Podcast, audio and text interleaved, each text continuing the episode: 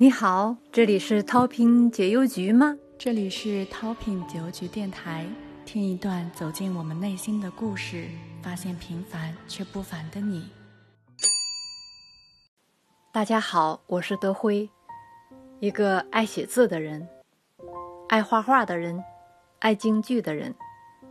到现在已经出版的作品有《生活随笔集》《如画人生》《疯妖婆与大噩梦》，还有电影随笔集《与他共度六十一世》，看不尽的银幕风华，还有娱乐随笔集。香港电影金像奖帝后列传以及小说《雪拥蓝关》，还有尚未出版的《连生敦煌》等等。嗯，与他共度六十一世，现在已经在喜马拉雅平台音频化了。有兴趣的朋友可以去听一听。我在喜马拉雅平台还做了一档音频节目《一声一影》，来记录我的兴趣日常。今天也非常高兴在这里和大家分享我的一些心得。我是什么时候开始喜欢上写作的呢？可以说是说来话长了。可能算是一种天生的爱好吧。从小我就喜欢写日记，还喜欢跟人分享。上高中的时候，我的日记是班里好多友人喜欢的读物。上大学时候呢，就开始写文章发表。工作以后，网络发达了，有了网络这个平台，更激发了写作兴趣。那个时候，我就陆续在网上发表一些随笔，尤其在注册了文学世界之后。那是一个非常优秀的文学论坛，让我交了很多热爱文学的好友。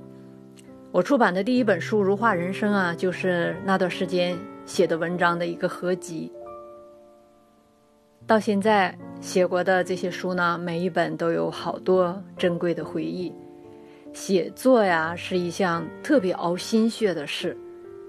当你全情投入你的作品的时候，你会深切地感受到书中人物的喜怒哀乐，爱他所爱，想他所想，那是非常伤身的，也是非常快乐的体验。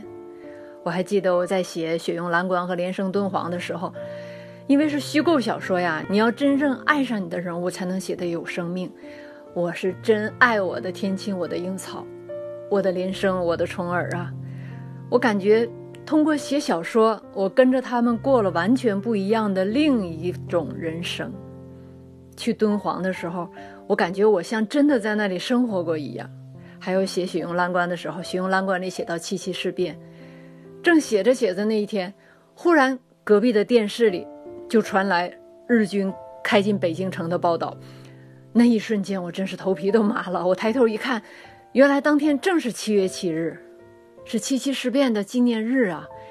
中央电视台放着纪录片，我自己都没有意识到，冥冥之中这种巧合真是让我觉得好像是有些人在借我的笔说出他们的故事。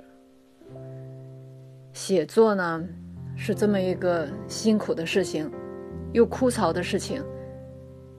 但是，为什么能一直坚持下来呢？因为有爱呀！我爱写东西，爱用写作来表达心声。我到现在写的六本书吧，都是为着心里的一份爱写的。如画人生呢，是为我的家人写的；疯妖婆与大噩梦呢，那是为我妹妹写的。与他共度六十一世，看不尽的一幕风华，那都是为张国荣先生写的。香港电影金像奖帝后列传，那是为我热爱的香港怀旧电影写的。《雪拥蓝关》是为我热爱的京剧写的，还有尚未出版的这几本，《连生敦煌》是为我热爱的敦煌写的，另一本呢，还没有面世，那是为我热爱的一位老艺术家、一位前辈写的。我的朋友们曾经劝过我，你要固定一个风格，你要专门在一个领域里发展，你不要这样东扎一头西扎一头，很难取得大的成就。但是。我在这个追寻爱、表达爱的过程中得到了最大的快乐。我想，我以后还是会这样听着我的心声走下去。说一些有意思的事情呢，在创作《连生敦煌》这部小说期间，因为我们的女主角连生，她是一个制香圣手，有一手制香的绝艺，从小流落贫民窟，就靠着这一手绝艺，开辟出一方新天地，直至最后成为守护一方水土的女神。所以在写小说的时候，我疯狂地迷上了香氛，买了很多很多的香品，古法的香丸。线香、香粉、香油、精油、香水儿，花大功夫研究了古法制香的学问。小说中，连生凭借一款款神奇的香品不断升级，那每一款香都是有根有据的，创意是我自己想的，手法是真正的传统的手法。由于年代是架空吧，所以基本上涵盖了中国古代各个年代制香的特色。要说写作的过程中有没有什么经验或者建议分享呢？我只想跟朋友们说一个字，就是写。外人的经验对你来说有可能有用，但不会是关键性的作用。真正的经验呢，那都是要靠自己在写的过程中一点点的感悟出来、总结出来。发自内心的真爱，无论怎样都会坚持。在此也感谢大家支持原创作者，感谢所有尊重原创、尊重版权的人。希望以后有更多的机会和大家分享自己的兴趣爱好，分享这世上一切美好的东西。谢谢大家！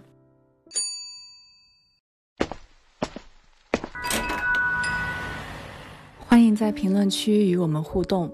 如果喜欢的话，订阅淘品解忧局，分享我们的精彩故事。我们下期不见不散。